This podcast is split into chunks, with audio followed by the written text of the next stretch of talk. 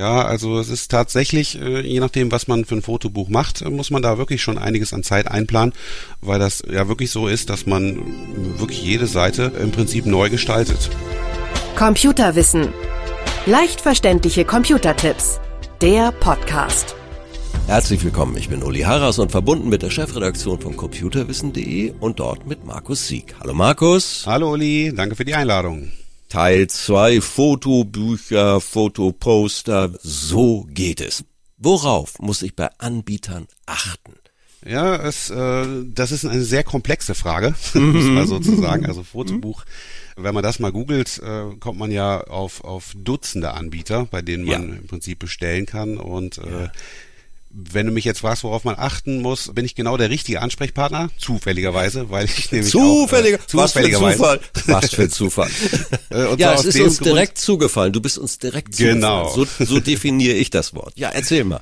Und zwar mache ich seit vielen Jahren für Fotozeitschriften äh, Tests von Fotobuchanbietern und cool. ganz aktuell ist jetzt wirklich letzte Woche der letzte Test fertiggestellt worden und äh, deshalb kann ich da so ein bisschen, bisschen was Aktuelles erzählen. Mhm. Ähm, also wie gesagt, es gibt, gibt sehr, sehr viele Anbieter und äh, erste Unterscheidung ist natürlich der Preis. Also da Klar. findet man Anbieter von, von Aldi Foto, äh, die dann ungefähr ein Drittel kosten von Anbietern wie, wie Cewe oder Pixum. Wow. Und äh, es gibt sogar noch teurere, wie Whitewall beispielsweise. Bevor man sich aber entscheidet, bei wem man bestellt, sollte man erstmal überlegen, was man bestellt, weil ja. Fotobücher ist nämlich äh, doch etwas komplexer, als man denken mag. Es gibt nämlich so zwei, äh, zwei Arten von Fotobüchern. Und zwar einmal die, die Fotobücher, die mit echtem Fotopapier erstellt werden. Also im Prinzip äh, werden da Fotos ausbelichtet und die werden ja. dann verklebt und daraus ein Fotobuch erstellt. Das ist die teurere Variante, die auch schicker ist. Mhm. Und es gibt allerdings auch die, die Fotobuch-Variante, da wird Premium-Papier verwendet, da wird also auf äh, Premium-Papier gedruckt und ja. äh, im Prinzip wie, wie bei einem normalen Buch wird das dann miteinander verklebt. Und die Seiten sind also dementsprechend dünner, die Qualität ist aber auch etwas schlechter. Also wenn man da mhm. genauer reinguckt, sieht man diese einzelnen Druckpunkte und das äh, Ergebnis ist also nicht so fein und klar wie jetzt bei Echtfotobüchern, wie die ja. genannt werden. Und wie gesagt, bei fast allen Anbietern gibt es im Prinzip beide Varianten. Mhm. Und da würde ich dann erstmal äh, den Zuhörern die Empfehlung geben, also wenn möglich ein Echtfotobuch wählen, weil ja. die Qualität einfach besser ist, äh, auch wenn es teurer ist, aber das, das lohnt sich. Also die, die, ja. der Qualitätsunterschied ist einfach schon, schon deutlich. Ja, und jetzt äh, zu Anbietern, wenn du mich da fragst, da gibt's natürlich den, den Klassiker wie Cewe ja. der jetzt auch äh, aktuell Testsieger geworden ist. Aha. Nicht nur deshalb, weil die Qualität sehr gut ist, sondern die Qualität ist tatsächlich bei, bei allen Anbietern, bei, bei Echtfotobüchern sehr vergleichbar. Also das ist, okay. das sieht man wirklich nur mit der Lupe im Prinzip Unterschiede. Verarbeitung ist auch gut. Aber bei Cewe ist eben die Gestaltungssoftware mit Abstand die beste. Und das ist genau so eine Geschichte, die bei Fotobüchern ja eben wichtig ist, weil da möchte man ja jede Seite im Prinzip individuell gestalten und da bietet die, die Software von Cewe einfach die besten Möglichkeiten. Dazu kommen wir noch zu der Software. Ja. Ähm, warum ist es eigentlich günstig, so für die Produktion und Vorbereitung eines Fotobuchs auch genügend Zeit einzuplanen? Was sind da deine Erfahrungen? Ja, also es ist tatsächlich, äh, je nachdem, was man für ein Fotobuch macht, äh, muss man da wirklich schon einiges an Zeit einplanen, weil das äh, ja wirklich so ist, dass man wirklich jede Seite im Prinzip neu gestaltet. Also mit, mit Texten versieht und mit, mit Bildern, dass man Bilder platziert, Hintergründe auswählt, Cliparts hinzufügt. Ja. Und bevor man da mit einer Gestaltung loslegt, empfehle ich immer, so einen eigenen Unterordner anzulegen und alle mhm. Fotos, mhm. die in das Fotobuch sollen, schon da einzusortieren. Das hat einfach den Vorteil, dass man die alle an einem Fleck hat und nicht in der Software dann in verschiedenen Ordnern rumsuchen muss um, äh, um die Bilder einzufügen. Das, das spart schon mal unheimlich viel Zeit, weil das äh, mhm. so deutlich übersichtlicher ist. Ja. Und äh, die eigentliche Gestaltung, für die muss man sich dann allerdings oder sollte man sich dann auch einiges an Zeit nehmen. Also es gibt bei den Anbietern verschiedene Möglichkeiten. Es gibt jetzt so einen Gestaltungsassistenten beispielsweise für alle, die es jetzt ein bisschen eilig haben, die keine Lust mhm. haben, alles selber zu machen. Mhm. Da schlägt die Software im Prinzip so, so, so einen Layout-Vorschlag vor und liefert im Prinzip schon ein bestellfertiges Fotobuch. Also wem das reicht, ist das völlig in Ordnung. Aber die meisten werden wahrscheinlich schon sagen, nee, ich möchte ja eine, eine einzigartige Erinnerung jetzt an meinen tollen Urlaub haben und ja. möchte das jetzt auch wirklich individuell gestalten und dann sollte man sich schon die, die Zeit nehmen, das auch in Ruhe zu machen. Auch mal einfach abzuspeichern und über mehrere Tage das einfach zu, zu gestalten und sich da nicht zu hetzen. Ja.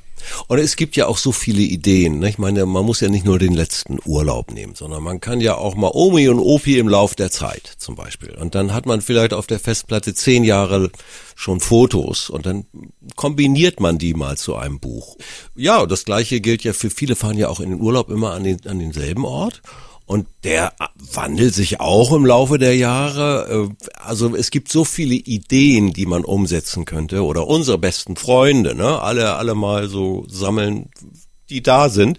Und unter solchen Themen kann man ja auch äh, ganz andere Dinge gestalten als ganz das genau. normale Familienalbum, den Urlaub. Hast du noch Ideen oder hast, ja, also ich kann hier so ein bisschen aus dem Nähkästchen plaudern, was mhm. wir machen. Also wir machen wirklich als Familie jedes Jahr so eine Jahreschronik. Ah. Und da kommen im Prinzip alle, alle wichtigen Ereignisse rein. Dann nochmal, für die Urlaube haben wir eigene Fotobücher, aber dann kommen dann ja. nochmal so die schönsten Aufnahmen auch nochmal da rein und äh, ergänzt dann mit Aufnahmen von Geburtstagen, Familienfeiern von cool. Weihnachten und äh, von oder von Ausflügen mit Freunden und wirklich alles, was was so die Highlights waren. Und das ist eine unheimlich schöne Erinnerung. Also wir haben jetzt hier wirklich so ein eigenes Regal der letzten 15 Jahre. Oh, und da kann man immer wieder schön, schön, rein, schön blättern, genau. Und man kann da in Erinnerungen schwelgen und dann gucken wir wie, wie jung wir waren damals.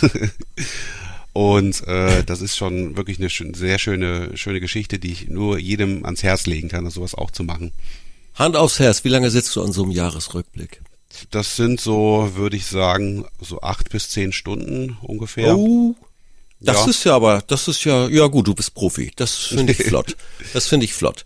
Also man, man sitzt gerne mal vielleicht auch 16 oder 24 Stunden dran. Auch das kann sein, ja, ja. Ne? Je das nachdem, ne? Genau. Sag mal, welche Alternativen gibt es nun zum Fotobuch? Da haben wir nur genug Werbung für gemacht. Ja. Äh, sicherlich, ich sag's jetzt mal so, äh, meine Frau hat manchmal auch die besten Aufnahmen sich einfach ausdrucken oder einfach, ja, als Abzug bestellt, um dann damit Vorlagen wie so einen Terminkalender zum Beispiel zu bestücken und dergleichen. Da gibt's sicherlich auch unglaublich viele Möglichkeiten als Alternative zum Fotobuch.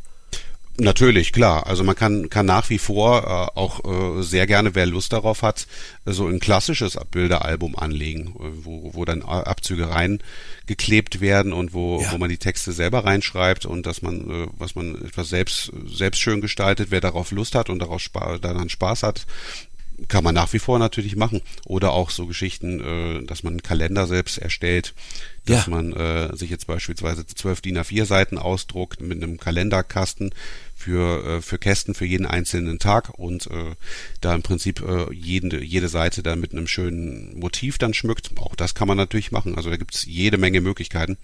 Jetzt zum, zum Thema Kalender, wer, wer da keine Lust hat, da zum, zur Schere zu greifen, der kann aber yeah. auch so einen Fotokalender auch direkt selber bestellen für, für 9,95. Irgendwie in, ab 9,95 im Internet mit, mit 12, 13 eigenen Aufnahmen. Das geht natürlich auch für alle, die keine Lust haben, da äh, groß zur, zur Schere zu greifen. Ich denke mal, wir haben jetzt genügend Motivation verbreitet.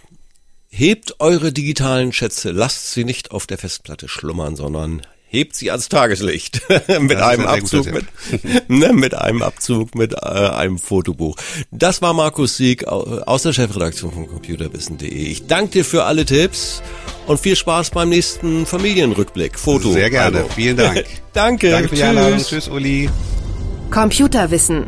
Leicht verständliche Computertipps. Der Podcast.